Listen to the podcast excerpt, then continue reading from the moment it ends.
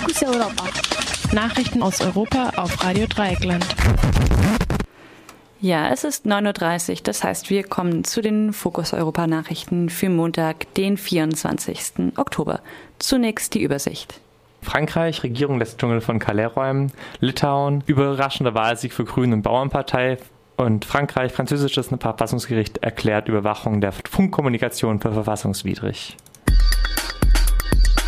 Beim nordfranzösischen Calais lässt die Regierung ab heute Morgen erneut einen Slum räumen, in welchem Geflüchtete und Migranten auf eine eventuelle Weiterreise nach Großbritannien warten. Die Behörden gehen davon aus, dass seit der letzten Teilräumung im März noch rund 6000 Menschen im sogenannten Dschungel leben. Hilfsorganisationen hingegen schätzen die Zahl der Slum-BewohnerInnen bei Calais auf bis zu 10.000. Über 1000 von ihnen sind unter 18 Jahre alt, darüber viele unbegleitete Minderjährige, die darauf warten, zu Familienangehörigen in Großbritannien zu gelangen. Die Räumung des gesamten Slums soll rund eine Woche dauern. Die Bewohnerinnen des Dschungels sollen frankreichweit in Einrichtungen verteilt werden, in denen sie sich entscheiden sollen, entweder in Frankreich einen Asylantrag zu stellen oder auszureisen.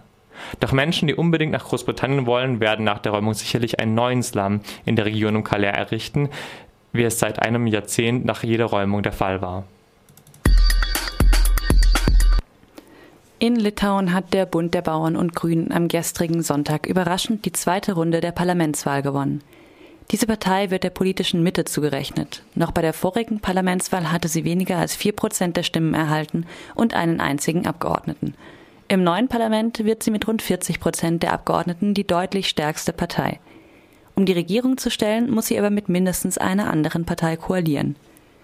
Die Sozialdemokraten von Premier Butkevicius, die bislang mit zwei weiteren Parteien regierten, verlieren über die Hälfte ihrer bisherigen Sitze im Parlament. Im neuen Parlament sind sie mit rund 12 Prozent der Sitze nur noch drittstärkste Partei hinter der konservativen Vaterlandsunion. Rund die Hälfte der Sitze im Parlament wurde in der ersten Wahlrunde vor zwei Wochen proportional an Parteilisten vergeben. Die andere Hälfte der Sitze geht an den Kandidaten oder die Kandidatin, die in jedem Bezirk mit der absoluten Mehrheit der Stimmen ein Direktmandat erhalten. In fast allen Bezirken brauchte es dafür eine Stichwahl. Die größte bisherige Oppositionspartei, die konservative Vaterlandsunion, lag in der ersten Wahlrunde knapp vor dem Bund der Bauern und Grünen mit rund 22 Prozent der abgegebenen Stimmen. Bei der Stichwahl am gestrigen Sonntag jedoch gingen rund die Hälfte aller Direktmandate an den Bund der Bauern und Grünen. Der Bund der Bauern und Grünen hatte laut der Zeit Online mit einem ehemaligen Polizeichef und Innenminister und einem Milliardär jeweils als Spitzenkandidaten und Parteichef Wahlkampf gegen Korruption und für Wirtschaftswachstum gemacht. Das französische Verfassungsgericht hat am Freitag die Überwachung der Kommunikation über Funkwellen für verfassungswidrig erklärt.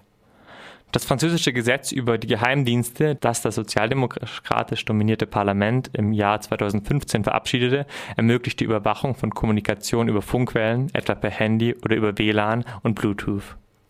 Der Verfassungsrat kritisierte in seinem Urteil, dass der entsprechende Paragraph weder Bedingungen für das Ziel noch für die Mittel der Überwachung von Funkwellen vorgebe. Französische Datenschützer begrüßen das Urteil des Verfassungsrats, auch wenn sie bedauern, dass das Gericht der Regierung zu viel Zeit gibt, um den beanstandeten Gesetzesartikel zu korrigieren. Fokus Europa. Nachrichten aus Europa auf Radio Dreieckland.